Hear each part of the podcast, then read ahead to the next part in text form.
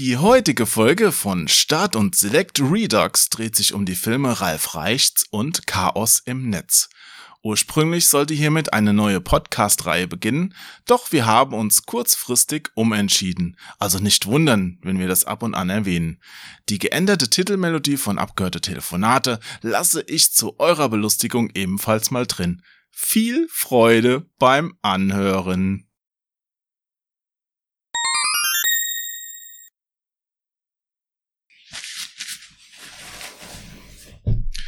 Bist du bereit? Ich äh, bin immer bereit. Bist du bereit? Ja.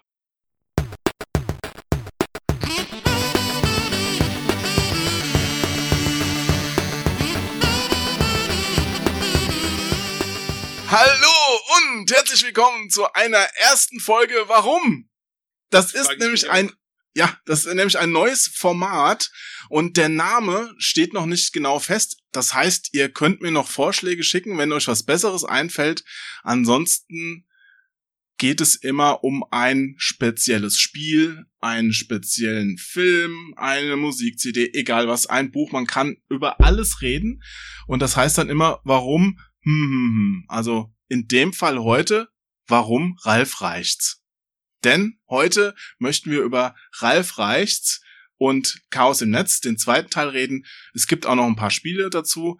Es ist auf jeden Fall ein interessantes Thema, denke ich. Und deswegen habe ich mir auch einen ebenso interessanten Gast dazu geholt. Ja, ja, der lacht zwar, aber Sven Fössing kennt ihr vielleicht schon aus der ein oder anderen Start- und Select Redux Folge. Und Sven hat ja auch ein großes Herz für Pixel und Retro-Spiele generell. Deswegen passt er heute wunderbar, wenn wir über Ralf Reichts reden wollen. Hallo, lieber Sven. Hallo, lieber Jo. Ja, es freut mich in diesem neuen Format äh, dabei zu sein, ja. Ja, das ist hoffentlich auch ein ganz tolles Format. Mal schauen. Wir produzieren ja gerade ein bisschen vor und ich dachte einfach, es ja, die, die Nachfrage nach Podcast-Themen ist ja hoch. Jetzt auch gerade, wo so viele Leute zu Hause sitzen und weniger machen können und deswegen mehr Podcast verschlingen wollen. Deswegen, ja, lass uns mal über Ralf Reichts reden. Ja, ja. Zwei, um es mal direkt vorwegzunehmen, ja. wunderbare Filme. Ganz, ganz fantastische Filme. Ja.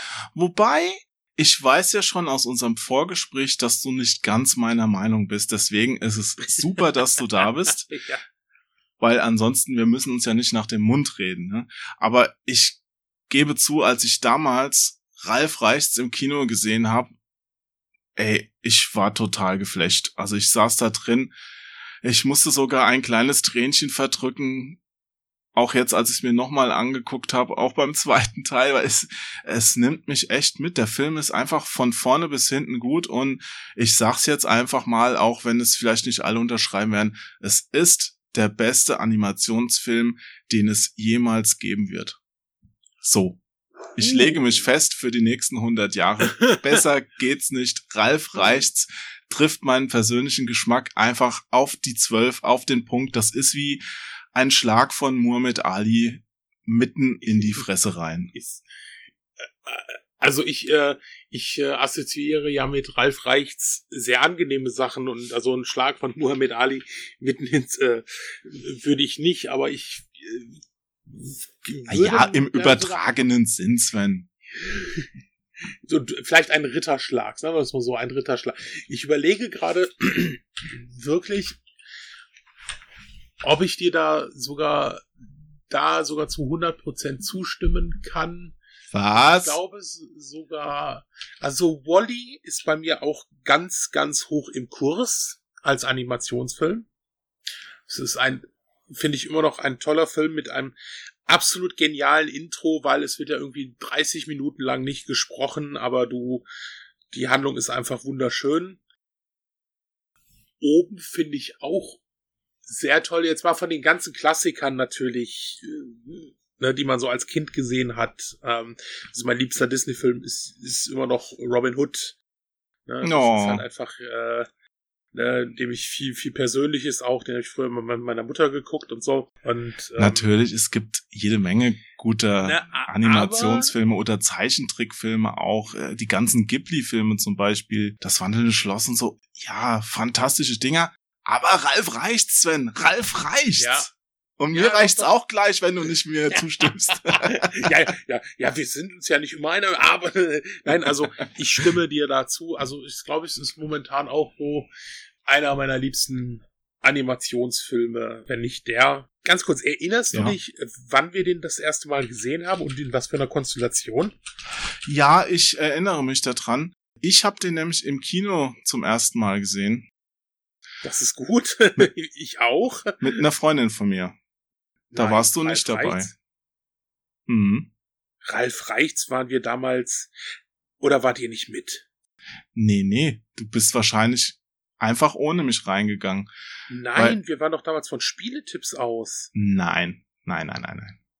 Ich habe den im Kinopolis im Main-Taunus-Zentrum gesehen, allerdings mit der Melli, die damals zu Besuch war.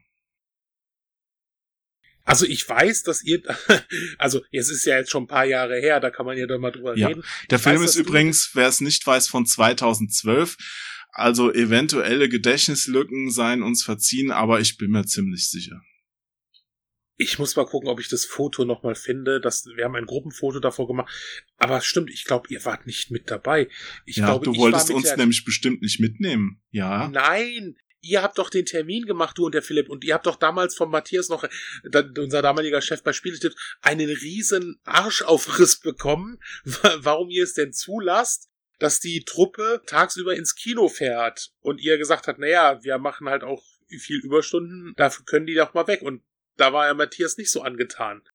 Also da war ich auf keinen Fall dabei bei so einer großen Truppe. Ich muss das, also das, das ist echt krass. Ich dachte, da wärst du mit dabei, aber stimmt, ich glaube, jetzt, jetzt, äh, jetzt kommt mein, ich glaube, ich, ja, ja. ich war mit und hab die Leute mitgenommen. Ja, weil einer muss ja arbeiten.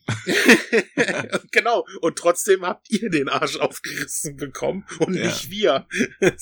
so ist das. Als Chefredakteur hat man es nicht leicht. Das war nicht das einzige Mal. Nein, ich habe, aber ich habe hinterher auch gesagt, weil er, er kam noch irgendwann an und meinte, ja, dann hoffentlich bleiben die bis 21 Uhr und ich war da auch so, Matthias, die sind oft länger da und aber das war ja. Nee. Ja, so ein Quatsch. Denn dieser Film gehört einfach zur Weiterbildung. Zur Weiterbildung. Genau. Jeder Spieleredakteur sollte diesen Film mindestens einmal gesehen haben, ansonsten kann ich ihn einfach nicht ernst nehmen. Und genau. jeder Fan von Videospielen sollte ihn auch gucken. Es ist wirklich von vorne bis hinten eine tolle Sache und sehr durchdacht. Es hat Tiefgang, ich will nicht zu weit vorgreifen, dann kommen wir ja gleich noch hin, aber es hat so viele Ebenen. Es ist wirklich bis ins Detail gut, gut gemacht. Ja. Hm. Ich kann ja gerade mal, ich habe mir vom ersten nämlich auch die Blu-ray gekauft. Ich kann ja gerade mal vorlesen, um was es geht. Ah? Für die, die noch nicht gesehen haben und die jetzt langsam sich fragen, über was wir überhaupt reden. Das Leben ist eines der härtesten. Ah, das kennst du, ne? Ja. Tja. Zumindest für Ralph. Ich, oder nennen wir ihn Ralph oder Ralph? Ralph. Der, ich glaube, im, im, Film wird, im Film nennen die sie auch Ralph. Ja, Ralle. In den Filmen ist übrigens auch alles übersetzt. Also auch in den Filmen so Texttafeln. Nicht alle, aber. Genau, das ist, das ist mir beim zweiten Teil aufgefallen. Ja. So kurios, so, du hast eine Ansicht, da sind die Texte Englisch, dann ja. hast du so einen Zoom und da ist auf einmal Deutsch. Also es ist ein bisschen ja, manchmal. Ja, also sie sind, sie haben sich viel Mühe gegeben, aber beim zweiten ist mir auch an der einen Stelle negativ aufgefallen. Ralf trägt ja auch dieses Herz, du bist mein Held, ne? Ja. Und da siehst du halt, wenn er so drauf guckt, da stehen, du bist mein Held, ist voll super. Und in der Szene, wo es zerbricht, also wir spoilern ein bisschen, aber ihr könnt den Film wirklich trotzdem, glaube ich, noch gucken. Also in der Szene, wo das Herz mal zerbricht, dann sieht man, dass da, äh, ich glaube, You Are My Hero steht. Ne? Und ja. ja, also da hätten sie noch so ein so ein Ticken mehr Aufwand, dann wäre es noch geiler gewesen. Aber hier funktioniert, es ist ein echt schönes Ding. Ja. So, aber zurück zum ersten Teil. Das Leben ist eines der härtesten, zumindest für Ralf. Denn keiner mag die bösen Jungs. Doch Ralf in seinem Game eben die Rolle des... Was? Ah, oh, jetzt habe ich mich verlesen, was so klang gedruckt ist. Doch Ralf muss in seinem Game eben die Rolle des Zerstörers übernehmen, obwohl er lieber einmal der große Held sein möchte. In seinem Spiel ist das aber nun mal nicht programmiert, also haut er einfach ab, um es in Heroes Duty, einem actiongeladenen Sci-Fi-Shooter, allen so richtig zu zeigen. Doch sein Game-Hopping bringt das System total durcheinander und droht alle Spielewelten zu zerstören. Da bekommt er unverhofft Unterstützung von Vanellope von Schwyz, einem Fehler im System. Naja, das ist ja komisch beschrieben. Schon hart geschrieben, oder? naja. Hey Kind, du bist übrigens ein Fehler im System. Ja, also Vanellope ist eine Rennfahrerin in dem Spiel Sugar Rush, ein ganz süßes Rennspiel und sie kann halt klitschen. Ja, also hm, ein Fehler im System, sie zu bezeichnen. Gut, die beiden Außenseiter tun sich zusammen und vereinen ihre ganze Power, damit es nicht schon bald Game Over heißt. Na gut, also ich sehe, der Rückentext ist nicht ganz so ausgesucht toll wie der Film. Nicht so schlimm wie bei Netflix, aber äh, ich habe schon bessere. Ja, oh Mann, ja, Netflix, da stehen manchmal auch Beschreibungen. Oder noch geiler, im Xbox Store bei Microsoft, weil da ist ja eine Voraussetzung, dass die Texte zu den Spielen da auf Deutsch hinterlegt sein müssen und da steht manchmal ein Babelfisch Deutsch, wo du dir auch überlegst, Jungs, dann schreibt es gerade auf Arabisch hin oder auf Japanisch, weil man rafft hier ja überhaupt nicht mehr, um was es geht. Ja. Na gut. Ne. Aber bei Ralf reicht's. Oder Racket Ralph, wie er auf Englisch heißt, geht's ja, wie wir gerade vernommen haben, um so ein Videospielbösewicht. Richtig. Oder wie man sagte, du bist zwar ein Böserwicht, aber du musst kein Böserwicht sein, ne? Also. Mm. War das im Film? War im Film, ja, ja, das hat, äh, das sagt äh, das Zombie. Ich bin Zangief, ich Bösewicht. Hi, Zangief. Ralf, du Bösewicht. Aber deshalb kein böser Wicht. Da hab ich noch was für dich. Du alter Frumpel. Ja. Mein Freund und Kumpel. Ja, das trifft ja heute auch auf dich zu. ich nenne dich nur noch Frumpel. Der Film strotzt vor guten Zitaten. Ja. Ja. Und ich habe mir auch beide wirklich nochmal angeguckt. Jetzt gerade. Ich gestern auch. Heute und gestern. Ich habe mir extra Disney Plus die Probewoche geholt, um den zweiten nochmal gucken zu können, weil da war ich nämlich nur im Kino und habe mir keine Disc gekauft. Sollte ich nochmal nachholen. Oder du wählst Disney Plus. ja, aber ich glaube, so insgesamt brauche ich es nicht. Na gut, ja, wenn es nicht. Ich mal gucken. Ich werde jetzt hier in der Probewoche noch mal reinschauen, aber ich muss mir jetzt nicht dauernd jeden Tag einen Marvel-Film oder einen Zeichentrickfilm angucken. Die haben tolle Dokumentationen. Ja, die haben, die haben auch- neue Serien. Ja, DuckTales haben sie auch und die Gummibärenbande, aber Gummibärs, Oh. Gummibären. Wie geht's weiter? Äh, ich äh, bin nicht so ein Mitsinger. Das ich ich ich, ich finde die äh, die Intros schön und toll, aber äh, ich kann das nicht so mitsingen. Das, das da bin ich nicht so der. Aber die singen doch in jedem Disney-Film. Da muss man doch mitsingen. Nein, eben nicht. Das ist ja das Doch, Gute. doch. Nein, da macht sich sogar Ralf Reichts drüber lustig. Ja, ja, im, äh, besonders im zweiten Teil. Im zweiten Teil gibt's nämlich eine Szene, wo Penelope die ganzen Disney-Prinzessinnen trifft und dann erfährt, dass eine Prinzessin auch immer so ein Lied singen muss und das macht sie dann auch. Ja. Zweimal. Ja. Und wir können ja mal vorgreifen ganz zum Ende. Hast du's gesehen? Hast du den zweiten Teil Chaos im Netz ganz bis zum Ende geguckt? Ich schaue Filme immer ganz bis zum Ende. Okay, ich dann bleibe im Kino auch immer, bis wirklich der Vorhang zugeht, sitzen. Ja, das mache ich auch. Ich hoffe nicht, dass du sitzen bleibst, bis dein persönlicher Vorhang schließt. Also, Aber für gut. Die, die es nicht kennen, Kino, das ist so Filme, konnte man früher mal Oh ja. außerhalb des Gebäudes gucken. Und Ja. ähm, Inzwischen gibt's nur noch Heimkino, da hast du Ja. recht, ja. Deswegen Disney Plus, ne. Nee, aber dann kann ich dich ja gerade mal abprüfen. Was kommt denn am Ende von dem zweiten? es kommt die bekannte Szene, die im Trailer drin war. Falsch. Na, obwohl, nein, ich will nicht Es zu früh falsch sagen. Doch, doch, äh, es kommt diese und natürlich ein Teaser. Ja, den meine ich. Zu Frozen 2, was natürlich damals im Kino mega genial war, weil jeder auf einen Teaser wartete zu Frozen 2. Ja. Und in dem Teaser singt Ralf. Ja. ganz, ganz schrecklich. Ja. Und deswegen ist das, glaube ich, völlig okay, schrecklich zu singen. Ja. Nee, aber, aber zur Handlung, zur Handlung von Ralf reicht's. Genau, bleiben wir mal beim ersten Teil, ja. bevor wir den Ende vom zweiten Teil schon, schon besprechen. Genau. Weil der erste Teil spielt ja in einer Spielhalle. Richtig. Mach's kaputt! Und die Macher gehen so einen Schritt, ja, es ist natürlich nicht realistisch, in die Automaten rein, in die alten. Also die fangen die Spielhallenatmosphäre gut ein. Es ist keine Dokumentation. Nein, auch obwohl es bei Disney Plus zu sehen ist, es ist keine Doku. Nee, aber das ist so charmant gemacht. Also sie haben auch gute Ideen. Ich habe mir auch das Making-of mal angeguckt, wie sie dazu kommen. Und die haben ja auch viel verworfen wieder und neu geplant. Und ich glaube, es ist ihnen wirklich gut geglückt, weil diese Handlung ist einfach schlüssig. Das haben ja Filme oft nicht, wo du dann davor sitzt und dir denkst, naja, gut. Also ja, das ist jetzt für kleine Kinder okay, aber mh. aber bei dem Ding ist es wirklich es passt, also es, die innere Logik wird nicht verletzt, zumindest ist mir nicht aufgefallen. Und zwar gehen die davon aus, dass die ganzen Figuren in ihren Spielen am Leben sind. Und wenn in der Spielhalle quasi der, das Licht ausgemacht wird und der Strom abgeschaltet wird, dann wandern die, dann können die auch zu anderen Spielen gehen, in die Welt rein, beziehungsweise äh, treffen sich auch in so einem Mehrfachstecker, der da liegt, wo alle Automaten quasi ihren Strom ja. herbekommen. Ja, und das sieht aus wie die Grand Central Station in New York. Ja. Das ist, das ist toll. Ich war auch mal in New York an dieser Grand Central Station und es erinnert einen wirklich sehr daran. Und sie sagen es ja auch selbst, also, dass sie davon inspiriert waren.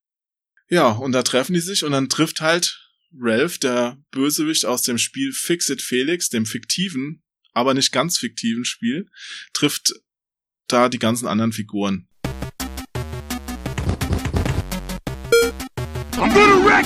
Also da sitzt mal so ein Q-Bird in der Ecke dessen Spiel. Arbeitslos? Arbeitslos ja. Ich habe mir sogar aufgeschrieben manchmal das, ähm, der, der hat so ein Schild vor dem er sitzt. Oh, wo habe ich das denn hingeschrieben? Irgendwas äh, Game Unplugged. Game Unplugged genau irgendwas ja. Ja genau. Und Ralph der gerade von so einer Bösewichtssitzung kommt. Anonyme genau die anonyme Bösewichtrunde die ja eigentlich also allein die Szene ist ist ja schon alles wert an dem also allein hätte, hätte dieser Film nur diese Szene und der Rest wäre eher mit, wäre der Film immer noch super. Weil das. War die nicht auch im Trailer irgendwo? Die war auch im Trailer drin, aber natürlich nicht so, ähm, so groß. So ausführlich. ich finde es halt einfach mega genial und das, das ist eine Sache, die mich an, an Ralf Reichts so richtig begeistert ist. Diese Cameos ergeben immer einen Sinn und sind Teil der Handlung. Sie sind nicht einfach nur peinlich oder so, wie man es oft ja einfach so, wir drücken mal irgendwas rein oder so, damit es da ist, sondern sie geben halt wirklich Sinn mit Sangif, äh, Beißen, die da drin sind, der Leiter, äh, Kleid von Pac-Man. Zangief meinst du jetzt? Zangief. Und ich sag Mr. Bison, ich sag nicht Beißen. Ja, von bitte, bitte. Street Fighter. Ja, ja. Ja, oder hier, wie, wie Ken und äh, ich weiß jetzt nicht mehr, ein anderer Street Fighter-Kollege dann, nachdem die Spielhalle zumacht, fragen, ey, gehen wir noch in Tepper ein Bier trinken? Ja, Yu und Ken, genau, lass uns, lass uns bei Tepper, ja, genau, Tepper Bier, Bier trinken. Und äh, das finde ich ja halt wirklich, äh, Tepper, der Barkeeper, der natürlich dann auch Ralf versucht so ein bisschen gut zuzureden. Also das ist halt echt einfach genial und wie sie da wirklich echte Charaktere von Videospielen einfach super verbaut haben. In der Tat, diese Cameos sind ganz fantastisch und wer sich in der Materie auskennt, der entdeckt auch überall so einen kleinen Gag, den du als jemand, der jetzt nur den Film guckst, als einen normalen Animationsfilm gar nicht sehen kannst. Also der Film hat für meines Erachtens hat er drei super Ebenen. Einmal ist es diese Spielerebene mit den ganzen Retro-Spielen aus den 80ern, aus denen ja auch äh, das Spiel Fixit Felix stammen soll. Das ist ja ein 8-Bit-Pixel-Spiel. Also diese, diese Ebene, dann hast du den, die Ebene als ganz normalen Animationsfilm, der auch für Kinder gut funktioniert. Und dann hast du noch eine sehr, sehr erwachsene, tiefgründige Ebene, weil es geht ja in dem Film auch im ersten Teil schon um Existenzfragen, grundsätzliche, und die werden auch ganz gut beantwortet und behandelt. Ja. Ne?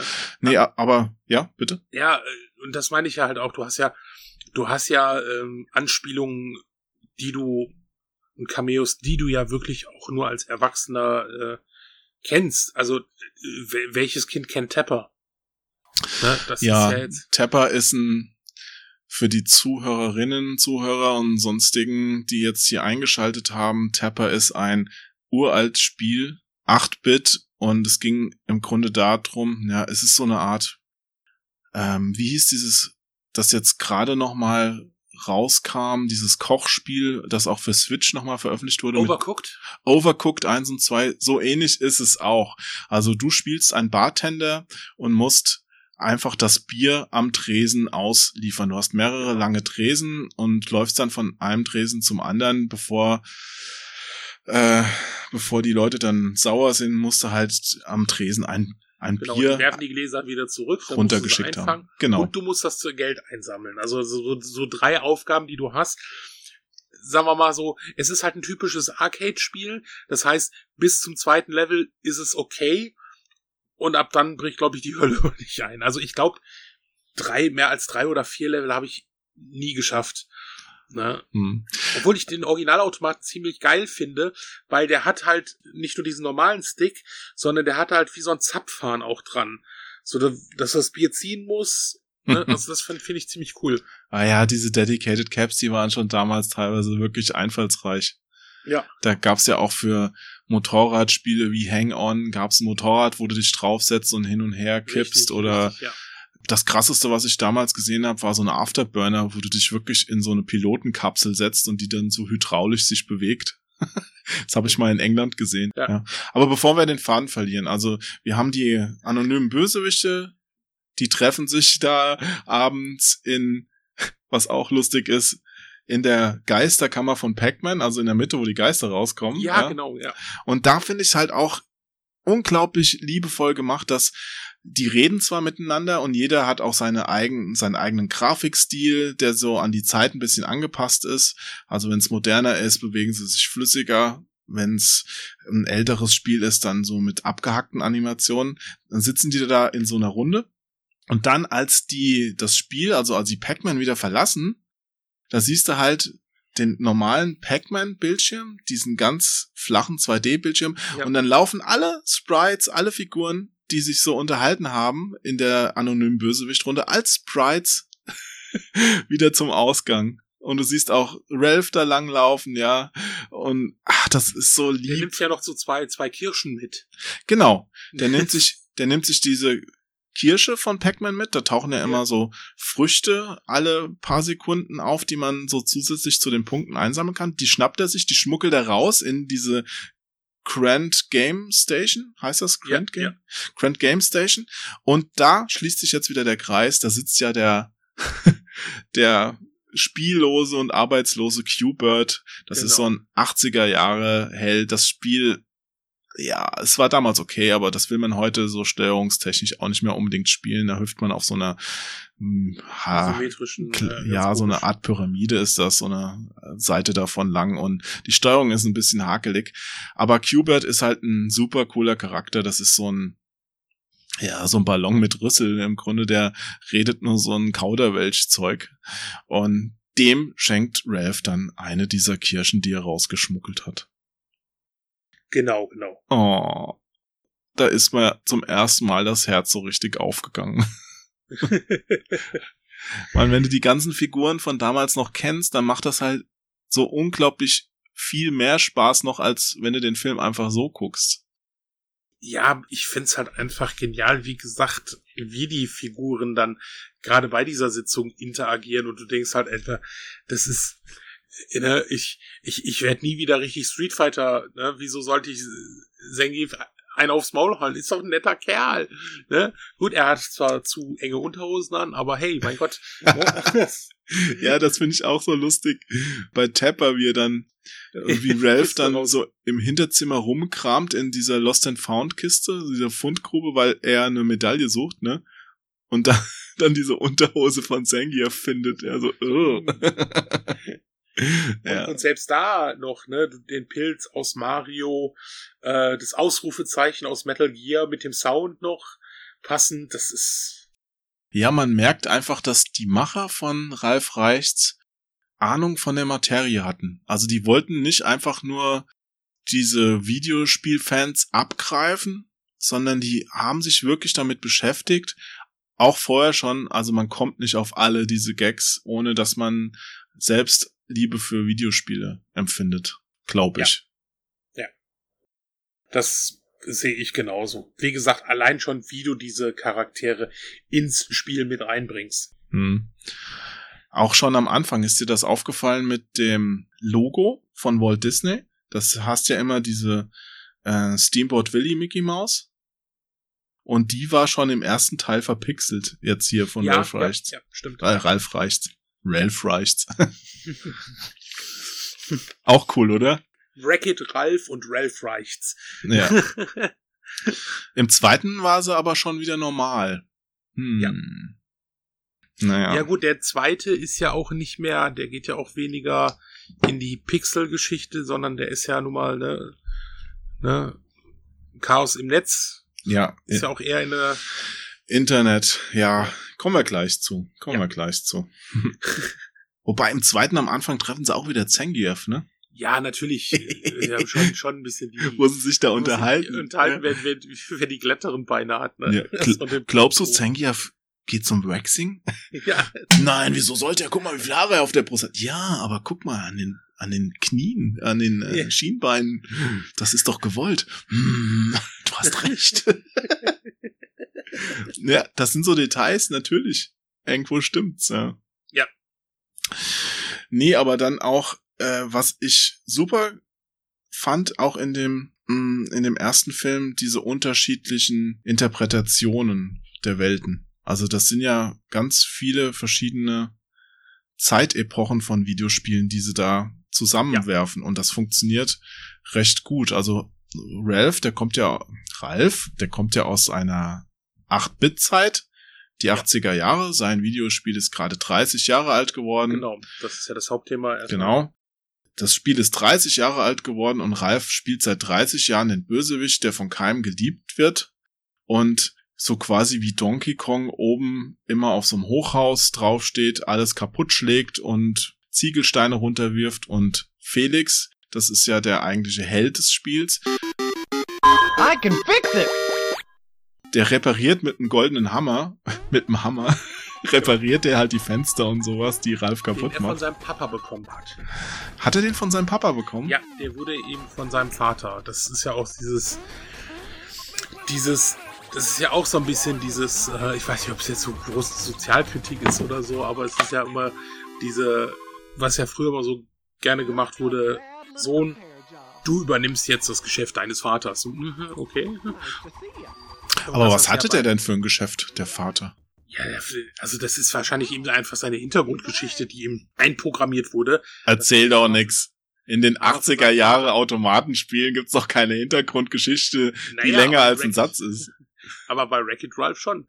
Auch so, so eine, so eine Charakterbeschreibung hast du ja oft mal so in so Anleitungen gehabt von NES-Spielen. Mit hier bla bla bla ist. Moment mal, das ist kein NES-Spiel, das ist ein Automatenspiel. Und am Automat hast du halt unten eine Steuererklärung, also nicht das, was du beim Finanzamt oh, abgibst. Aber du hast, nee, nee, nee, nee, nee, nee. Also du hast und da steht dann höchstens mal ein Satz. Du hast gerne aber auch mal, dass eine Figur erklärt wird. Also so, so du hast dann zwei, drei Bildchen da, ja, wie die Moves gehen, aber ansonsten wird da nichts erklärt. Ja, nur kurz. Aber jedenfalls bei Wreck-It Ralph ja. haben, hat Felix eine Hintergrundgeschichte. Eine kleine. Also jedenfalls die Info ist halt, sein Vater hat ihm den Hammer vermacht. Okay. Klingt zwar ein bisschen seltsam.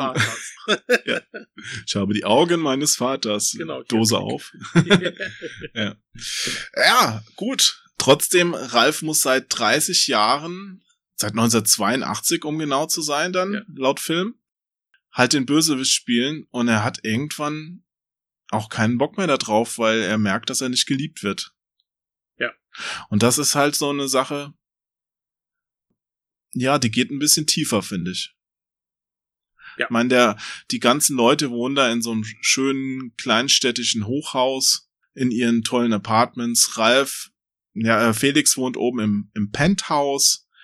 Die feiern ja den 30, das 30-jährige Jubiläum des Spiels und Ralf sitzt da neben auf seiner Müllhalde, die nicht im Spiel selbst zu sehen ist. Die ist quasi in der Automatenwelt, die du nicht durch die Scheibe des Automaten sehen kannst sitzt er daneben und keine Sau interessiert sich für ihn, er wird immer ausgegrenzt und dann will er zu der Party und auf der Party, ja, macht er auch wieder ein paar Sachen kaputt. Er ist halt so ein kleiner Döspaddel. Übrigens, es kommt mir so vor, als wäre Ralf eigentlich Obelix. Ist dir das auch mal aufgefallen? Weißt du, so ein bisschen latent doof, aber liebenswert. Ja, ja, ungeschickt. Ja, so ein. So, so, so Kind im Herzen. Genau, mehr kindlicher Charakter, aber trotzdem so unglaublich gutherzig. Das, das ist es ja, das ist ja auch ähm, eine, eine der Punkte, die ja auch so toll an diesem Film sind, wie sie es schaffen, dass du eigentlich gar nicht hinterfragst, warum Ralf mit in Anführungsstrichen so einem jungen Mädchen einfach befreundet ist. Das wird natürlich erklärt. Also auch, auch im zweiten Teil. Er ist halt keine Vaterfigur. Ne? Nee, also er ist, nicht, er der Bruder ist er. Ja, genau, sowas wie der Bruder. Aber das, das ist ja heute, heutzutage ist es ja schwieriger umzusetzen, solche Geschichten, als noch vor, vor 30 Jahren. Also bei Zurück in die Zukunft hat damals keiner gefragt, warum sind eigentlich Marty und Doc befreundet. Das ist halt einfach so. Heute müsstest du wahrscheinlich erstmal eine, eine Vorgeschichte äh, äh, drehen, warum die beiden miteinander befreundet sind. Ach, ich finde das aber okay, ja. dass. Nein, ich finde, ich finde es ja auch toll, wie, wie, wie sie es wirklich geschafft haben, dass einfach dieses, dass dieses kindlich Unschuldige halt einfach bei Ralf ganz normal ist. Und das ist ja auch so, ist er auch im zweiten Teil. Das sage ich ja, er ist ja kein, keine Vaterfigur. Dass man am Ende sagt, okay, er übernimmt jetzt die Vaterfigur dafür. Er bleibt ja immer noch so kindlich und re äh, reagiert ja auch so. Ja. Gerade im zweiten fällt's halt auch ziemlich auf. Ja. Naja, gut, aber in dem ersten ist es halt dann so, dass er in dem Penthouse, wo er dann ist, auch so mehr im Scherz gesagt bekommt, ja, wenn du auch mal eine Medaille kriegst, weil Felix bekommt immer oben, wenn er Ralf runterwirft, eine ja. Medaille, dann darfst du auch hier wohnen und zu uns kommen und einen Kuchen essen und so weiter. Ja, und damit ist auch die Handlung festgelegt. Ralf will eine Medaille gewinnen.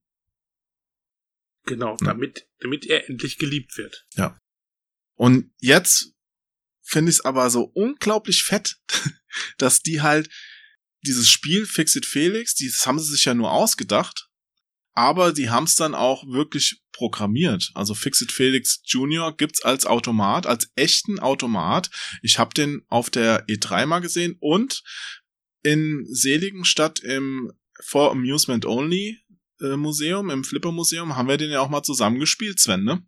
Ja, dazu gibt's auch eine sehr, sehr lustige Hintergrundgeschichte, weil, also, die haben, was, was PR-Marketing angeht, haben sie echt sehr viel richtig gemacht. Als erstes ist nämlich irgendwann, müsste glaube ich so 2011 oder so gewesen sein, ähm, sind in diversen wohl US-Arcade-Foren Bilder von dem Automaten aufgetaucht und vom Screen mit hey, wer kann mir was darüber erzählen? Also das heißt, diese Marketingagentur hat sich überall so angemeldet mhm. Und hat halt diese Bilder da reingepostet und keiner wusste, was das ist. Und die Leute fingen an zu diskutieren. Virales Marketing. Genau, wirklich richtig virales, gutes virales Marketing. Das ging dann ja wirklich so weit, dass sie dieses Spiel programmiert haben. Ich glaube zuerst als Browser-Game.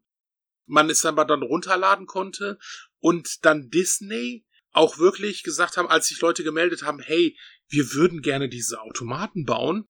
Sagt haben, okay, hier sind die Overlays, die könnt ihr euch runterladen, baut das Dingen. Na, und somit hatten wir zum Beispiel in Seligenstadt den Fixit Felix Junior. Ja, da haben wir uns auch mal zweimal, glaube ich, sogar mal eine richtig heiße Highscore-Battle geliefert. Ja, und ich muss sagen, ich war richtig gut. Du warst sehr gut, muss ich ja. auch sagen. Ich hätte es ja gerne noch mal weitergespielt, aber der stand ja dann irgendwann nicht der mehr da. Weg, ja. Ja, ja. Das, äh, ich ja. fand's noch so erinnerungswürdig. Also beim ersten Mal war der noch nicht so ganz fertig. Ich glaube, da hatte damals sogar ich auch einen etwas höheren Score, aber den haben wir ja bei Vibe noch übertroffen beim zweiten Versuch, also als wir zum zweiten Mal in der Halle waren. Und da war auch schon diese Highscore-Speicherfunktion integriert, dass er wirklich ja. Innen drin, ich weiß gar nicht, lief wahrscheinlich auf dem Laptop oder sowas oder auf dem Pi, Raspberry Pi, ich weiß es nicht. Möglich, ja. Ja, dass er da das gespeichert hat. Und ich muss neidlos anerkennen, an dem Abend hast du mich abgezockt. Du hast mir doch deine Punktzahl vorhin nochmal geschickt. Wie hoch war die? Ich, ja, ich hatte bei, auf Twitter hatte ich sie echt noch gefunden. Auf Twitter? ja, äh, 131.350. Ich glaube, das ist auch generell nicht so verkehrt. Weil das Spiel selbst, es ist nicht leicht und man muss es ja auch erstmal checken, wie es funktioniert. Vielleicht kannst du es kurz erklären. Ja, also du hast halt ähnlich wie bei Donkey Kong, aber statt äh, eine Baustelle ist es halt ein Haus. Äh, Ralf springt halt äh, auf das Gebäude und ähm, es sind Fenster kaputt, Steine kaputt und man muss halt ranspringen und die reparieren, aber gleichzeitig macht Ralf weitere Sachen kaputt und wirft die runter. Also man muss sich von unten nach oben hocharbeiten. Also die Ziegelsteine, die Ralf wirft, sind quasi wie die Fässer in Donkey Kong. Genau. Und genau. Felix ist wie Mario. Der hat ja auch einen Hammer gehabt, Mario. Jetzt fällt mir noch eine Parallele Stimmt, auf. Der hat, der hat so, so, einen, ja. so einen Holzhammer gehabt. Ja, ja, ja mit dem er die Fässer kaputt gekloppt hat. Ja. Aber Mario hieß ja auch damals noch Jumpman, das kam ja erst später mit dem Mario. Insofern. Genau.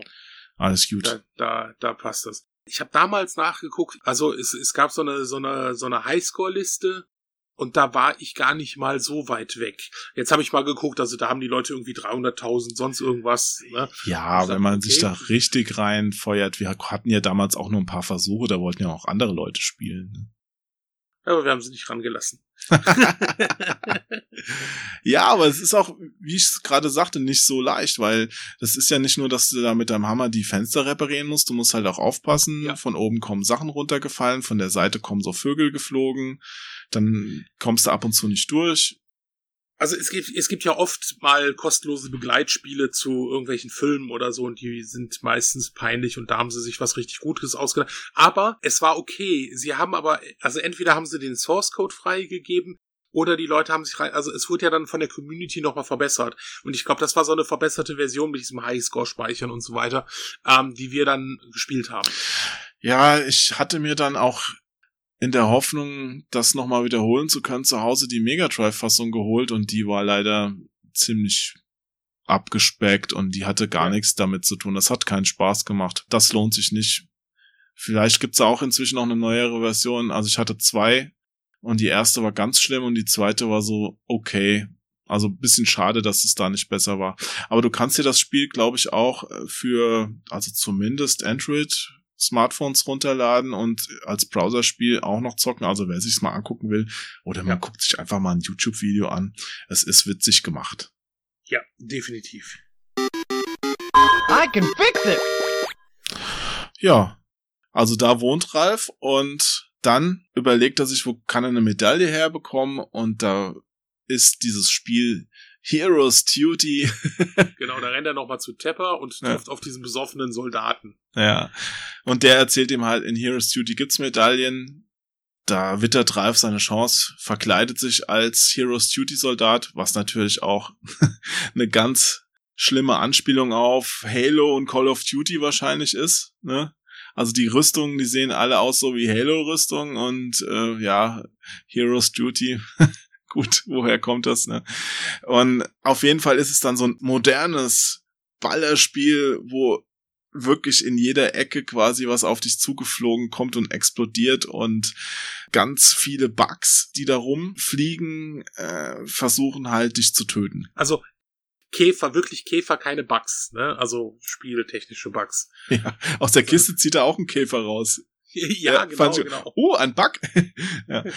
Ja, ähm, genau. Und aber oben in dem Turm, wo die Käfer herkommen, das sind so eine Mischung aus aus Alien Eiern, wo die schlüpfen und äh, Starship Troopers so in, in dem Stil, ja.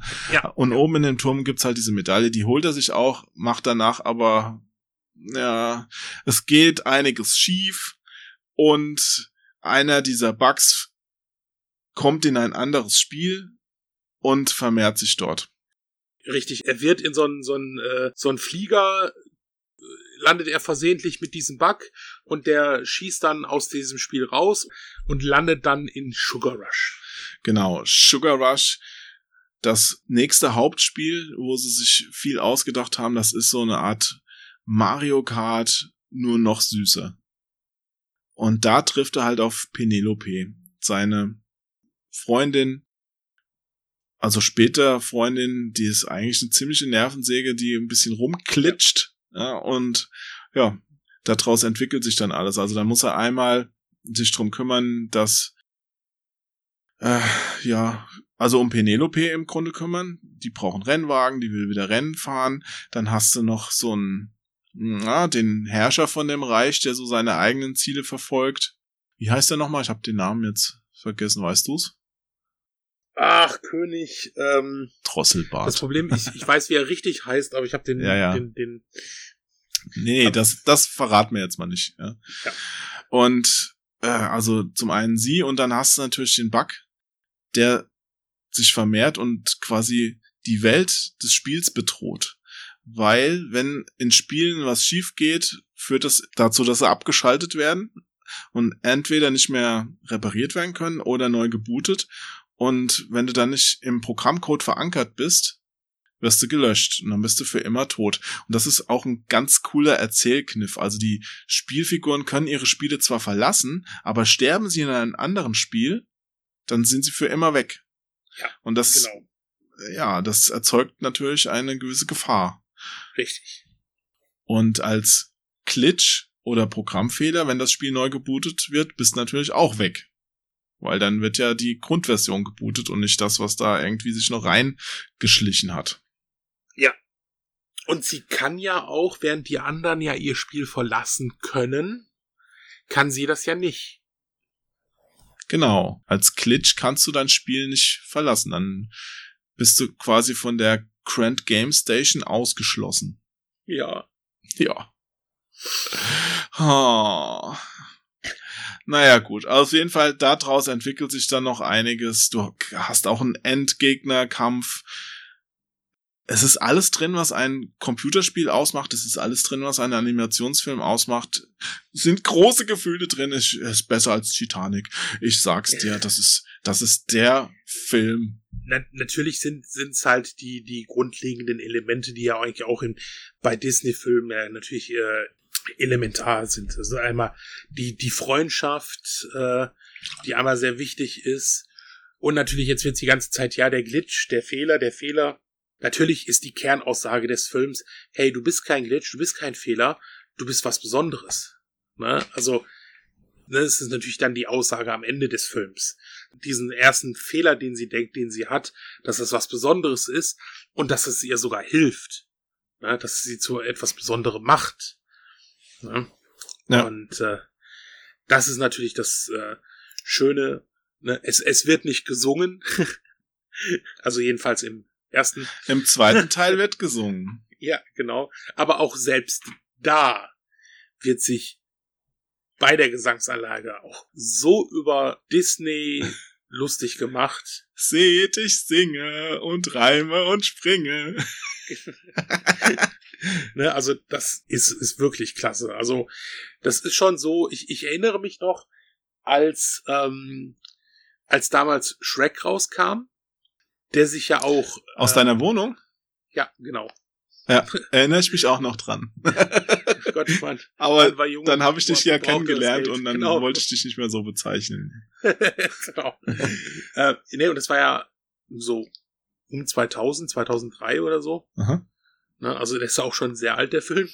Inzwischen schon, ja. Ja, es ist, es, äh, Hat ja auch unglaublich viele Fortsetzungen, die auch gar nicht mehr so bekannt sind, nach sich gezogen. ja, also ich glaube, an die zweite erinnere ich mich noch und ab Teil drei wird's dann schon ein bisschen. Ne? Aber der erste war natürlich der Knaller, weil er auch was gewagt hatte, sich gerade über die Sachen von Disney auch lustig zu machen. Also, ne, man singt da drin und Esel fängt an zu singen und Schreck sagt erstmal Hals Maul, ne, und diverse andere Sachen. Und äh, da, da äh, Aber es war ja auch kein Disney-Film. Also die haben Genau, sich ja absichtlich ein bisschen über Disney lustig gemacht. Richtig. Und sie haben vorher den Disney-Leuten den Film gezeigt, weil sie Angst hatten, verklagt zu werden. Weil sie so viele Anspielungen drin hatten. Und im Interview sagte halt der Produzent, ja, und das, was uns am meisten überrascht haben, war halt, dass sie sich köstlich amüsiert haben. Und sie dann verklagt haben. Nein, also nicht verklagt, sondern gesagt, ey, nein, das ist echt super, was ihr da gerade gemacht Ja, habt. ja, Äh, ja. Das gefällt uns sehr. Ist, ne, und jetzt macht Disney das selber mit sich. Ne? Natürlich in einem, immer in einem Rahmen, gewissen Rahmen. Ja, ne? also, also ein bisschen Selbstironie schadet ja generell nicht. Genau, und das, das haben sie dann auch gerade im zweiten Teil. Äh, Ja, im zweiten Teil, da reisen sie ja dann ins Internet, richtig. ja, um das, da ist das Lenkrad von dem Sugar Rush Automat kaputt gegangen. Genau, und das ist ja so, dass äh, das ist so ist ja auch eigentlich beim ersten Teil, wenn wenn ähm, ein Spiel ein Automat kaputt ist, dann wird vielleicht geguckt, ob er repariert wird, aber es lohnt sich halt nicht. Also du hast auch so ein bisschen so den Hintergrund, äh, äh, hörst du auch so, naja, so eine Arcade geht's nicht gut. Er sagt ja, der der Besitzer der im Original äh, von Ed O'Neill, also uns bekannt oft als Al Bundy noch, so unserer Generation, Hm. Heute kennt man, die heutige Generation kennt ihn vielleicht eher so aus Modern Family. Aber er, er sagt ja hier, oh, das Lenkrad kostet 200 Dollar, so viel spielt der Automat im Jahr nicht ein. Ja, und leider ist es Ist wirklich teilweise glaubhaft. Es gibt ja auch nicht mehr so viele Spielhallen. In USA gibt es zwar noch ein paar Arcades, aber die sind nicht mehr groß und ich glaube wirklich, dass ein paar Automaten, die da stehen, ja, wenn da mal Ja. was nicht mehr funktioniert, dann lohnt es sich nicht, die zu reparieren. Das ist ja, das ist ja nun mal auch so ein generell ein Dingen, so wie es dargestellt wird bei äh, Ralf Reichts oder wie wir es aus Filmen kennen, gab es ja bei uns auch nicht. Also wir Jugendlichen waren ja auch, wir Kids waren ja auch nicht nach der Schule in der Arcade. Also doch, doch, Sven, es, Ja. es gab es am Anfang der 80er Jahre. am Anfang der 80er Ja, ich kenne das Jahre. noch. Bei uns in der Dorfkneipe war ein Raum, wo so ja, Stopp, sechs stopp, Automaten stopp, drin standen. Stopp, davon rede ich nicht. Ich rede nicht von der Dorf. Ich habe auch an Automaten gespielt.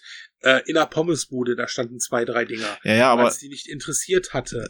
Aber diese, diese klassische Arcade mit eine wirklich ein Gebäude oder eine, ein großer Raum mit 30, 40 Geräten, der nichts für etwas anderes dastand als nur diese, ne, gab's in Deutschland so nicht, weil der Doch. da der Jugend Doch, es gab es, aber das, es war halt nicht so wie im Ausland. In England war es halt so ein Family Business, da hast du halt einen Familienausflug am Wochenende reingemacht und das war ein ganz großes Ding. In Deutschland kam halt diese Gesetzesverschärfung, wo dann auf einmal alles ab 18 war. Und äh, da gab's das dann halt nur noch in diesen ab 18 Spielhallen. Das Die gab es, die ja gab's dann damit. aber Davon schon. Also da waren ja. schon Nein, Räume, wo so 20, 30 Ja. Automaten standen. Es gab's, aber es gab es nicht in diesen Ausmaßen wie in den USA und das Jugendliche nach der Schule da gespielt. Davon rede ich. Nicht, dass wir natürlich Arcades haben. Ich war ja, äh, als ich 18 war, sind wir auch nach Essen gefahren. In, da gab's eine Spielhalle, die wirklich die auch neueste Automaten, Videospielautomaten hatte. Aber Ne? es wurde natürlich nicht so ganz genau kontrolliert. Also ich- in In dieser S, also in, in kleineren Orten, ja, bei uns schon. Also da, durfte, Ja, also- da musste ich zwei Jahre lang meinen Ausweis zeigen, bis die irgendwann mal gemacht haben. Also da gab's bei uns in Limburg, ja, da gab's so In Limburg. Ja, Oh da gab's Gott. halt eine Spielhalle, da hingen dann später auch so Geldspielgeräte. Die hatten ganz viele TV-Automaten auch. Und da konnte man sich reinschleichen und ja, vielleicht hat man so ein Spiel geschafft, bevor man rausgeworfen wurde. Ja.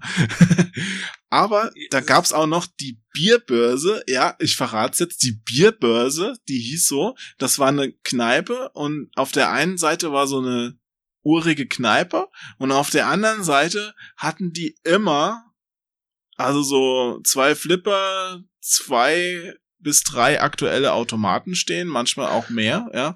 Und da wurde man nicht kontrolliert. Und da habe ich auch ja. unglaublich geiles Zeug gesehen. Also einmal dieses Sega Box Spiel oder ach, da standen Flying Shark, die ganzen Balle-Spiele und es war fantastisch und ich bin dem Besitzer sehr dankbar, dass er da seinen Jugendschutzaufgaben nicht so ganz genau verfolgt hat. So. Ja. Aber trotzdem, es ist halt nicht so wie bei Wreck-It Ralph oder halt wie andere Filme, die wir so kennen. Ne? Du bist nach der Schule direkt, also was bei uns war es ja eher, du bist ins Kaufhaus gefahren und hast da am NES gespielt oder so, bis der Verkäufer keinen Bock mehr hatte oder so, ne? Ja. Sowas gab's eher bei uns. Ne? Also von daher. Das waren noch Zeiten. Ja. Aber äh, wo wir jetzt zum zweiten Teil gekommen sind, ja, ich fand genau. das sehr witzig, dass im Making-of vom ersten, da siehst du noch so ein paar Szenen, die es dann nicht in den Film geschafft haben. Und da hatten sie kurz überlegt, ob sie auch mal ins Internet reisen sollten, ja, und haben es dann aber verworfen, weil es zu komplex geworden wäre und zu schwer zu erklären. Und im zweiten haben sie im Grunde ihre alte Idee genommen und haben gesagt, okay, da machen wir jetzt einen ganzen Film draus. Handlung raus, ne? Ja, und das ist ja auch wieder so ein Sammelsorium an Cameos und Auftritten. Also, das ist ja auch geil. Am geilsten finde ich ja Sonic als den Klugscheißer. Das finde ich ja, ja, so richtig. Ähm, Der taucht ja auch im ersten Teil schon auf. Also da ja, siehst du ihn ja ab und zu mal, äh, wie, wie sie da rausrennen und Sonic äh, umrempeln und er seine Ringe verliert. Aber weißt du, diese ganzen Details, ja. Ja, ja. Und im, im ersten Teil ist er ja der, der erklärt, äh, hey, ihr dürft euer, ihr dürft euer Leben in eurem Spiel verlieren, aber nicht im anderen Spiel, ne? Ihr müsst zur Zeit, äh, richtigen Zeit wieder in eurem Spiel sein. Ja. Ja, und wie gesagt, also beim zweiten Teil ist es ja dann so, da hast du ja dann die ganzen Firmen drin, also eBay, Twitter, also da hast du natürlich die ganzen Sachen und natürlich machen sie es auch hier wie beim ersten Teil, das Hauptspiel oder hier das Haupt Social Media gibt's natürlich nicht. Es ist natürlich dann eigen entwickelt für für dieses. Also es gibt natürlich kein Heroes Duty, aber jeder weiß, an welchem Spiel es euch orientiert. Und ähm, den Social Media Dienst, den die haben, habe ich den Namen jetzt auch vergessen, den gibt's natürlich auch nicht, aber er funktioniert ähnlich. Also mit ja, den ja. Herzen, Herzen sind eine Währung. Die haben natürlich ihre eigenen Spiele erfunden. Also Fixit Felix Jr. ist ja auch selbst erfunden und Sugar Rush und so. Äh, wobei es gibt auch inzwischen Sugar Rush gab es auch als Spiel, das konntest du ich dann Ich glaube sogar für die Wii und so, ne? Ja. Also ich, ich meine schon, das haben die gemacht. Ja. Es gab auch Spiele zu äh, Ralf Reichts. Also ich hab's auf dem DS habe ich eins durchgespielt, das war so ein 2D Jump'n'Run Spiel, leider nicht besonders geil. ich ja. hab's trotzdem durchgespielt. Für Wii und äh, 3DS gab's das auch noch. Äh. Nee, aber äh, was wollte ich jetzt sagen? Jetzt habe ich's vergessen. Verflixt. Wo waren wir? Äh, äh, äh, zuletzt waren wir jetzt noch mal bei den äh, großen Firmen, die jetzt noch Ach, jetzt sind, weiß also, ich äh, Social Media Kanäle. Jetzt weiß ich wieder. Also ihre eigenen Sachen haben sie natürlich als ihre eigenen Marken erfunden, aber die stehen immer zwischen real existierenden anderen Dingern. Ja, also ja. Virtual Cop also und Pac-Man und Space Invaders, also die ganzen Anspielungen da draus sind echt. Richtig, und so sind es ja auch die im zweiten Teil die Marken. Also die sagt ja auch, ey, das Video, äh, das ist schon auf YouTube erfolgreich und sonst. Also das wird ja trotzdem mit den anderen kombiniert. Ne? Ja. Bist du die Chefalge von Rhythmus? Ja, bist du die Chefalge? Nein, ich bin der Chefalgorithmus. ja, von, wie hieß das, Bass-Video oder sowas, ne? Bass, ja, ja, Bass irgendwas, ja. Basstube, sowas. Ach, stimmt, Bass. So als Anspielung auf YouTube. Und Buzzfeed, ja. Ja, aber sie sagt ja selbst, also sie spricht von YouTube, also die ignorieren nicht die, äh, das, was es wirklich gibt, sondern erweitern das einfach. Richtig, ganz genau, ganz genau. Ja. Und da ist ja auch Vanellope unterwegs zu Disney Plus als quasi, ja, als Spam Verteiler. Ne? Also die läuft mit so einem Werbeschild rum und macht Werbung für Ralf. Und Leute, die da draufklicken, die steigen dann in so kleine Autos ein und werden dann dahin gefahren zu ihrer Richtig Seite. werden zu, ja. der, zu der Seite gefahren. Ja, das ist, das ist so genial gemacht, auch mit diesen, mit diesen Spams und hier so, auch Clickbait, die Geschichte, ne? So, diese Stars sehen heute, äh, äh, sehen heute völlig anders aus. Äh, Bild 6 wird dich schockieren, ne? Ja, ja, also alles ist so auf die Schippe genommen, auch wie Ralf da sein eines Video hochgeladen hat und Leute ihm da die Herzchen geben und dann will er das Geld kassieren und dann sagt ihm, äh, yes, der Chef, die Chef-Algorithmus, wie sagt man, die Algorithmus, wenn es eine Frau ist? Die Al Algorithmen. Die Algorithmen, die Chef-Algorithmus sagt ihm dann, ja, nee, äh, da, das ist nicht mehr im Trend. Ja, Ja. das genau, war vor 15 Sekunden. Ja, ja. Ja, also die Schnelllebigkeit des Internets wird aufgegriffen. Ja, und sie, Vanellope, ist dann bei Disney Plus, wo sich dann auch nochmal so richtig schön über Disney selbst lustig gemacht wird. Also sie ist bei. Disney, nicht- nicht bei Disney Plus. Äh, de, de, genau, Disney Plus habe ich ist bei, geguckt. bei, sondern ah, bei diesem ist Schloss. Dieser Fanseite, ja, bei dieser Fanseite ist sie dann, selbst Stan Lee hat dort einen Kurzauftritt. Super, oder? Krass, was die da, und das ist ja, ich weiß nicht, ob sie es bei der Deutschen auch gemacht haben, also größtenteils denke ich mal, aber ich glaube, bei der US-Fassung sind alle Prinzessinnen auch die Originalsprecherinnen. Was für eine Art von Prinzessin bist du? Wieso? Hm, das ist Ja. natürlich cool. Ja, bei den Also- Sprechern, ich habe es auf Deutsch gesehen. Ich fand die Sprecher sehr gut. Ich habe mich nur gewundert, also mir ist es nicht wirklich aufgefallen, vielleicht habe ich da nicht so das feine Öhrchen für, aber während äh, Vanellope, die wird im Deutschen von Anna Fischer gesprochen, Ralf hat den Sprecher gewechselt von Teil 1 Ja, zu es Teil war 2. zuerst Christian Ulmen. Ich vermute mal, dass er keine Zeit hatte beim zweiten Teil. Oh, kein Bock mehr, weil er so ein arroganter Schnösel ist. Auch das ist möglich, ne? Oder die haben sich nicht geeinigt, finanziell, whatever. Und das ist dann immer, wo, wo ich denke so, ah, Ja, natürlich hat Christian Ulmen im ersten Teil eine super Arbeit gemacht. Aber wenn du halt auch einfach kein Synchronsprecher bist, obwohl Disney da ja eigentlich, also ich denke mal, irgendwas muss da Wichtiges vorgefallen sein, weil Disney achtet ja schon sehr drauf. vielleicht wollte er mehr Geld. Möglich, Ja. ja.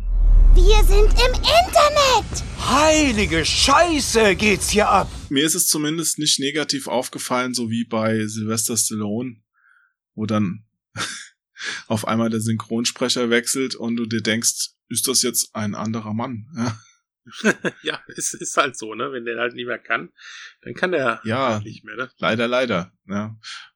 Heißt ja nicht, dass der neue schlecht ist, sondern dass sie immer, die sind halt anders. Ja, und wenn, Wenn du halt 30 Jahre die gleiche Synchronsprechstimme hast und die, die, äh, da ist dann, die haben ja bei, ich glaube, haben sie bei Stallone, waren, doch, da haben sie doch Jürgen Prochnow genommen erstmal. die haben, weil äh, der den ja auch früher mal gesprochen hat. genau, die haben, die haben dann Brochno genommen, aber der kann halt nicht, äh, wie heißt er nochmal der richtige Sprecher? Also der kann den ja nicht ersetzen. Thomas Danneberg. Thomas Also, Nein, da geht's, genau. geht's ja auch nicht. Also das ist natürlich immer, ist natürlich immer schwierig. Ich hatte ja, ähm, wir hatten ja auch für Comic-Con den Dennis Schmidtfoss schon da gehabt. Und der hat zum Beispiel, der ist die neue Stimme von Eddie Murphy. Mhm. Schon seitdem der andere halt verstorben ist, bei, äh, ich glaube, nach dem zweiten oder dritten Teil von Shrek. Und er sagt halt auch immer so, ja, also er hält das auch gerne zurück. Also ja, er macht das, er, es ist sein Job und er, er spricht den auch gerne.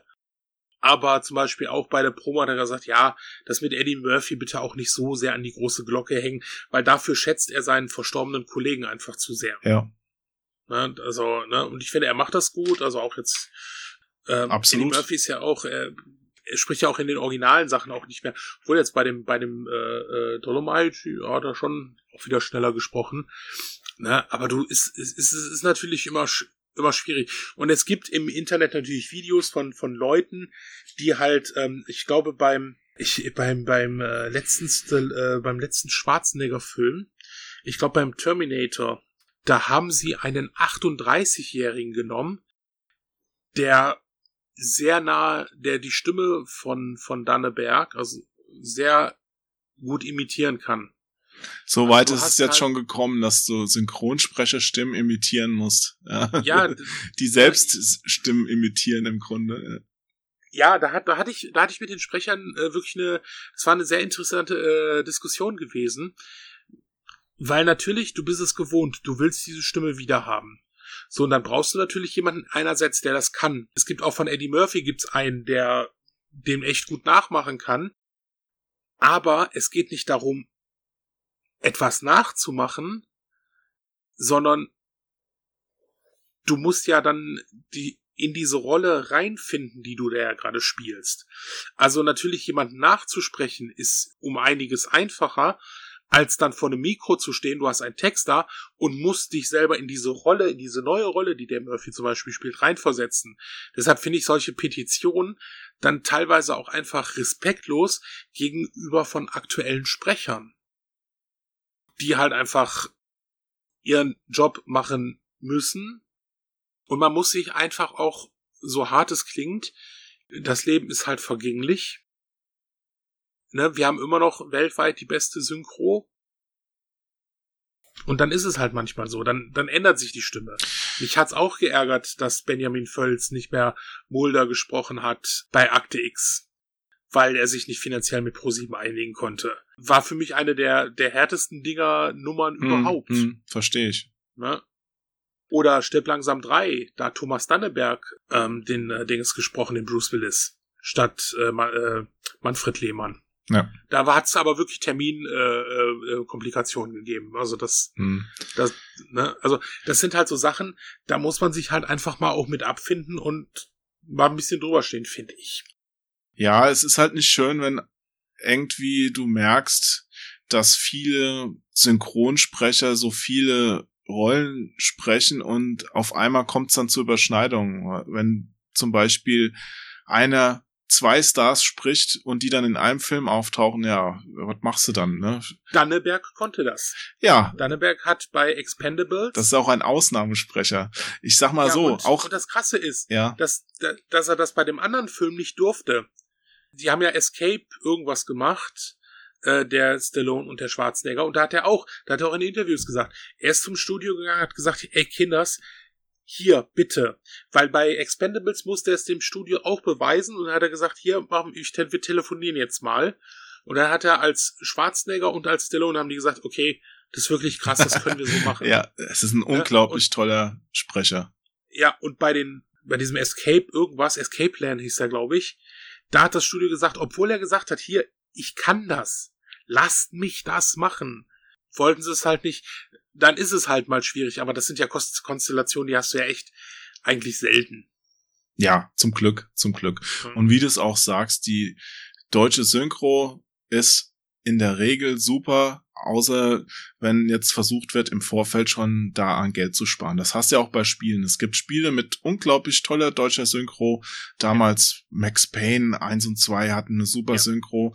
Und dann gibt's halt Spiele, wo du merkst, okay, am Ende hatte danach kurz der Hausmeister Zeit und der Pressesprecher von der Firma und die haben dann vier Rollen gesprochen und haben dann noch ihre Schwester gefragt und die Aufnahmequalität ist entsprechend, muss nicht sein. Also so Sachen wie in Metal Gear Solid, dass die da auf 60 babbeln, muss echt nicht sein, auch wenn es toll ist, dass damals da überhaupt mal sowas Aufwendiges gemacht wurde, aber dann sollte man auch bis ins Detail aufpassen. Und bei Das Stimme, Schlimmste Ja. war doch noch Starlancer.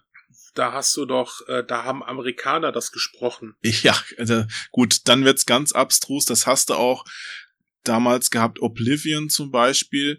Das wurde ja von Tech 2 vertrieben, die ja zum Beispiel auch sich um die super Synchro von Max Payne gekümmert haben. Also die Ja. können das, ja. Und damals hat aber noch Bethesda USA gesagt, nee, nee, also ja, wir haben ein dickes Studio, soundmäßig und ähm, wir machen das. Wir machen das selbst, ja. Und deswegen äh, auch mit der ganzen Übersetzung. Deswegen hast du so unglaublich schlimme Texte in Oblivion gehabt am Anfang, Ja. ja. wo Sachen abgekürzt werden, wo du überhaupt nicht mehr gewusst hast, okay, da, der wa- was soll das jetzt bedeuten, was da in meinem Menü drin steht, Heiltrank, irgendwas, weißt du, also so, danke. Also da, da haben wir einen Vorteil, da haben wir einen Vorteil in Deutschland, dass diese Community dann auch sehr lautstark sein kann. Das haben sie einmal vor, ich glaube vor zehn Jahren bei irgendeiner Komödie mit Tina Fey haben die das auch mit einem ganz, ganz billigen Studio synchronisiert, teilweise mit Amerikanern, die Deutsch sprechen, aber ganz schrecklich, auch ohne, das kam als DVD raus Mhm. und die Leute sind auf die Barrikaden gegangen und dann haben die, das Studio hat das dann zurückgezogen und hat nochmal neu synchronisiert. Und es gab jetzt hier eine Serie auf Amazon, weil Amazon und Netflix versuchen das auch immer gerne mal wieder. Die sagen dann, ja, ihr seid eigentlich zu teuer und hm, ja, können wir das mal so und so machen. Und bei Amazon Prime haben sie das eine Serie, ich weiß jetzt nicht, wie der Name hieß, ich glaube mit Bill Pullman. Und da haben die auch völlig andere Synchronsprecher. Und da sind die Leute auch online gegen vorgegangen. Und dann hat Amazon Prime gesagt, okay, wir nehmen sie raus. Bitte wartet noch einen Monat, wir synchronisieren, lassen das neu synchronisieren. Hm. Ne? Und das ist wirklich noch gut, dass wir da so eine starke Community sagt, die, äh, die sagt, hier, nee, nee, wir haben hier seit 50 Jahren eine hohe Qualität und die wollen wir beibehalten. Ja, keiner braucht Pornofilm-Synchronisationen bei abendfüllenden Spielfilmen. Also Richtig. wirklich genau. nicht. Aber bei Ralf Reichts und Chaos im Netz haben sie es ja wirklich Genau, gut gemacht, ja. Kurve kriegen, abschließen, ja. Und Ja. um noch jetzt äh, den Rest von Ralf Reichts, also mit Chaos im Netz zu besprechen, ich finde auch da sind wieder so Fragen, die im Hintergrund stehen, die aufgeworfen werden, sehr gut. Da geht's ja hauptsächlich um Freundschaft und da fallen so tolle Sätze. Ich habe mir hier was aufgeschrieben. Es gibt kein Gesetz, das besagt, dass beste Freunde immer die gleichen Träume haben müssen. Weißt du, und da denkst du dir, ja, das stimmt. Das sind wahre Worte, die auch in einem so oberflächlich kindlichen Film auftauchen, ne? Ja. Und auch wenn er da am Ende ist und sagt, hey, stürz dich ins Rennen, ja, die Welt wartet auf dich klein oder sowas. Ähm, Du, ich sitz da und denk mir, ja, Mann, ja, der große, Genau. der große äh, King Kong spricht wahr, ja. Und ah, der Bosskampf, den sollte man übrigens, also da war ich froh, dass ich im Kino eine 3D-Brille auf hatte, eine der wenigen Momente. Also der kam im Kino richtig gut rüber, der Kampf in Chaos im Netz. Erinnerst du Das- dich auch noch an den? Ja, besonders, also das, das war ja auch so ein bisschen verstörend.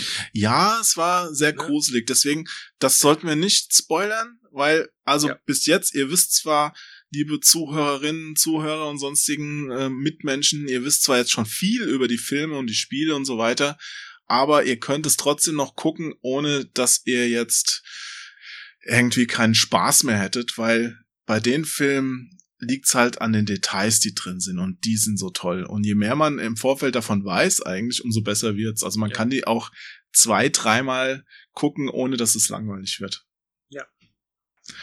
Ja, dann sind wir schon ziemlich am Ende angekommen. Also äh, Der Abspann und wie gesagt, Ja. das ist gerade bei dem zweiten Teil unheimlich wichtig, Ja. diesen Abspann ist unheimlich aber was ich am Anfang wichtig. sagte, Die Bunny get the pancake. was ich am Anfang sagte, Sven, es gibt ja einen wesentlichen Unterschied.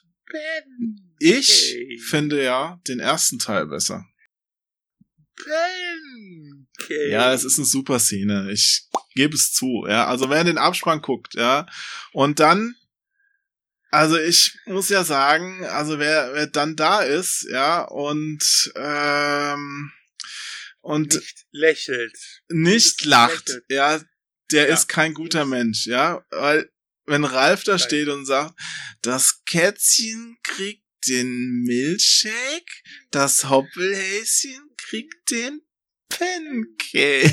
Ich musste so lachen im Kino, ja. Also unbedingt sitzen bleiben bis zum Selbst Ende, nicht vorher Da, ausmachen. selbst da ist, äh, sind ja auch wieder so krasse Details, weil das kleine Mädchen in dem Auto ist ja die junge Vajana.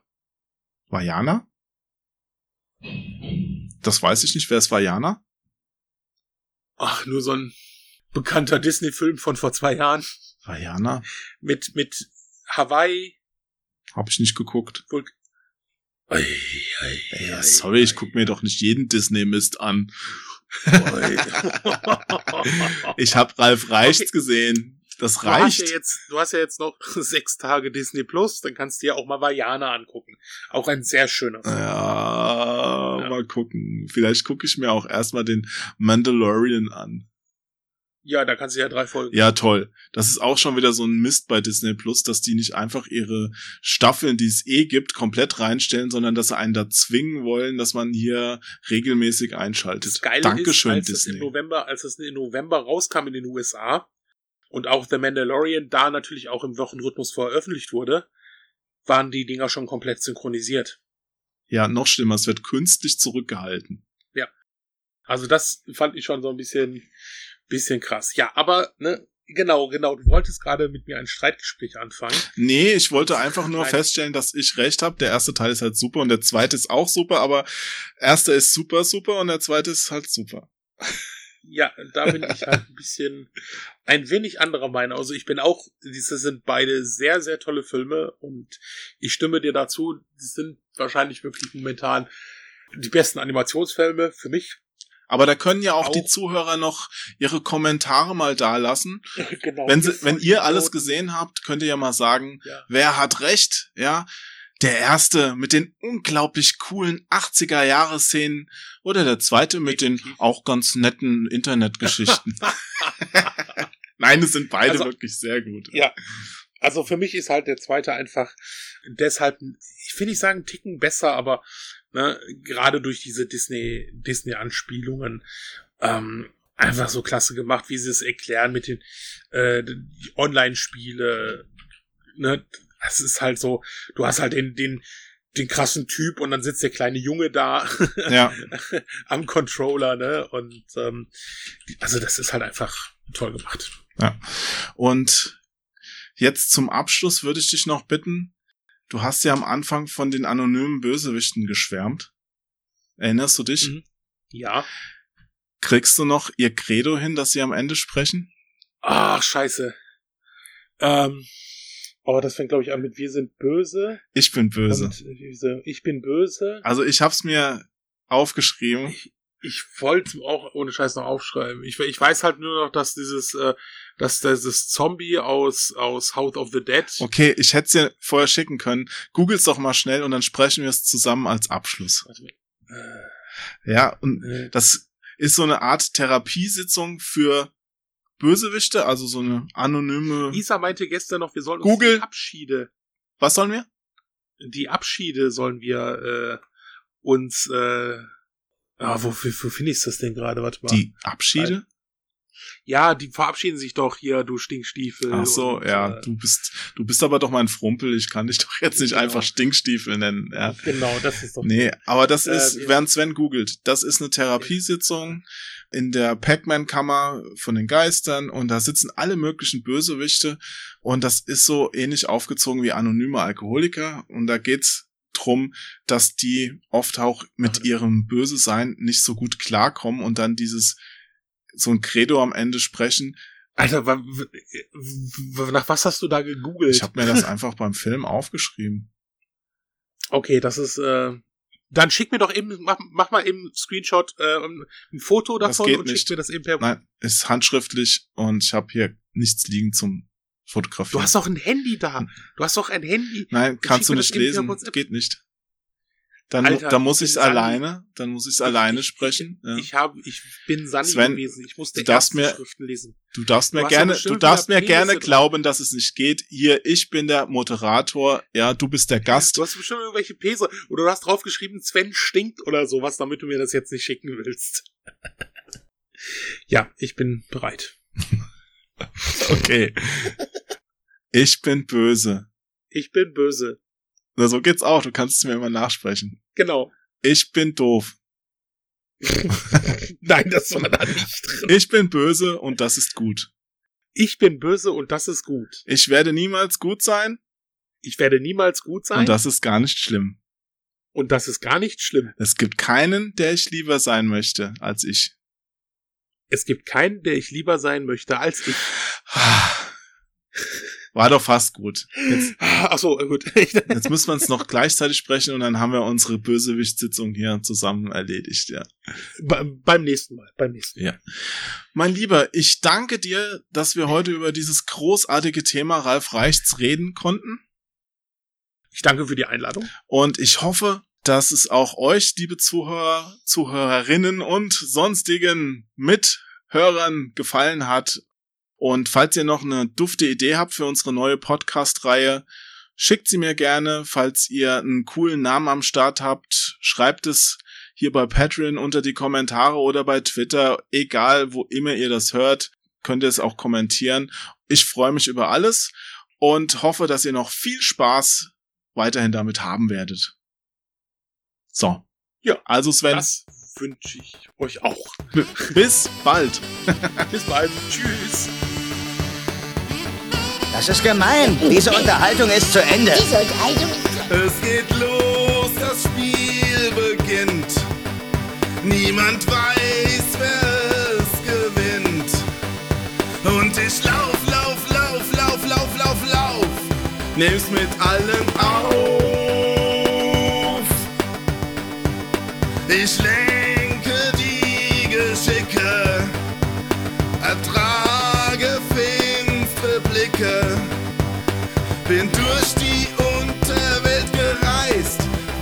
der Zauber heißt. Ich bin vollkommen,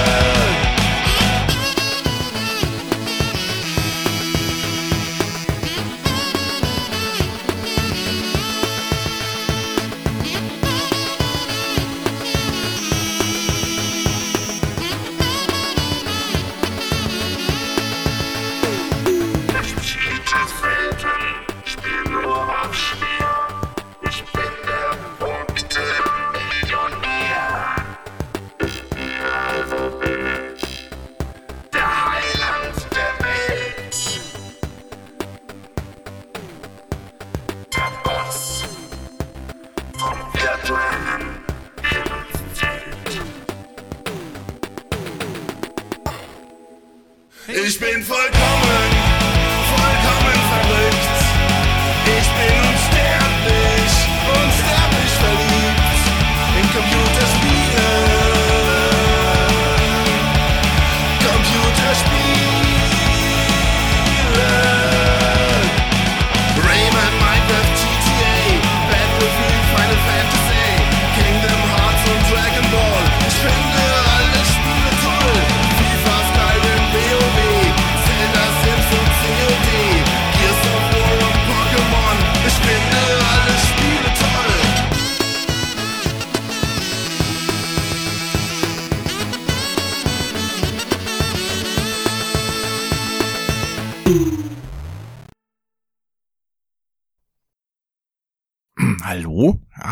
da, sehr gut. Sven ist leider schon weg, aber da ich ja eine Redux-Folge draus gemacht habe, bin ich euch noch ein Märchen schuldig und das möchte ich auch gerne vorlesen. Es ist wieder aus dem 5-Minuten-Märchenbuch von Michaela Brinkmeier und heißt Die Wette mit dem Hasen. Ich dachte, das wäre was für Ostern. Der Hase ging eines Tages ans Meer. Dort traf er den Wal. Da rief er so laut er konnte. Komm doch mal her, ich will dir etwas sagen, du wirst staunen. Der Wal wurde neugierig und schwamm näher. Der Hase rief, du bist zwar groß, sehr groß sogar, und ich bin klein, sehr klein sogar, aber wollen wir wetten, dass ich genauso stark bin wie du? Der Wal wollte schon wegschwimmen, da rief der Hase rasch, wir machen es so, ich hole ein langes Seil, das eine Ende schlingen wir um deine Schwanzflosse und das andere um meine Rippen. Und dann zieht jeder an seinem Ende so fest er kann. Dem Wal erschien das lachhaft. Oh, äh, mein Kaffee kluckert im Hintergrund. Ja, den koche ich nämlich gerade. Pardon. Also wenn's kluckert, ist nicht mein Magen, es ist der Kaffee. Dem Wal erschien das lachhaft, aber um sich einen Spaß zu machen, willigte er ein. Geh nur, Kleiner, und hol dein Seil, blub. Bin gleich wieder da, rief der Hase und eilte in den Busch zum Ruheplatz eines Elefanten. Dort rief der Hase so laut er konnte. Du bist zwar groß, sehr groß sogar, und ich bin klein, sehr klein sogar, aber wollen wir wetten, dass ich genauso stark bin wie du? Der Elefant aber missachtete den Winzling und schwieg. Doch der Hase gab nicht auf und sprach. Wir machen es so. Ich hole ein langes Seil. Das eine Ende schlingen wir um deinen Hals und das andere um meine Rippen, und dann zieht jeder an seinem Ende so fest er kann. Ja, Märchen arbeiten mit vielen Wiederholungen. Der Elefant wollte dem Hasen eine Lehre erteilen und so willigte er ein. Geh nur, Tarö, und hol dein Seil. Bin gleich wieder da, rief der Hase. Er holte ein langes Seil und lief damit ans Meer. Dann gab er das eine Ende dem Wal und sagte, Binde es gut fest und wenn ich fertig losrufe, dann fangen wir an zu ziehen. Einverstanden? Der Wal band sich das Seil um die Schwanzflosse mit seinen Händen, ich weiß es nicht, irgendwie, und wartete auf das Zeichen des Hasen. Der aber lief mit dem anderen Seilende so rasch er konnte in den Busch und sagte zum Elefanten. Binde es gut fest, und wenn ich fertig losrufe, dann fangen wir an zu ziehen. Einverstanden? Der Elefant band sich das Seil um den Schwanz, also, äh, also um, ah, Ihr wisst schon. Und wartete auf das Zeichen des Hasen. Der hüpfte flink fort, versteckte sich in einem Dornbusch und rief, Achtung, fertig, los! Und da zog der Wal an einem und der Elefant am anderen Ende. Sie zogen mit aller Kraft, bis das Seil zum Zerreißen gespannt war, doch keiner konnte den anderen vom Fleck bewegen. Sie zogen und zogen, bis das Seil schließlich riss. Da rief der Hase zum Elefanten und sprach, Siehst du, ich bin genauso stark wie du. Und der Elefant zog beschämt davon. Dann lief der Hase zum Wal und rief, Siehst du, ich bin genauso stark wie du. Da schwamm der Wal beschämt davon. Der Hase aber schlug vor Freude einen Purzelbaum und befand, das ist ein wirklich großartiger Tag. Das war euer Märchen aus Afrika. Und jetzt noch ein schönes Wochenende, eine schöne Woche, eine gute Zeit. Bis bald. Tschüss.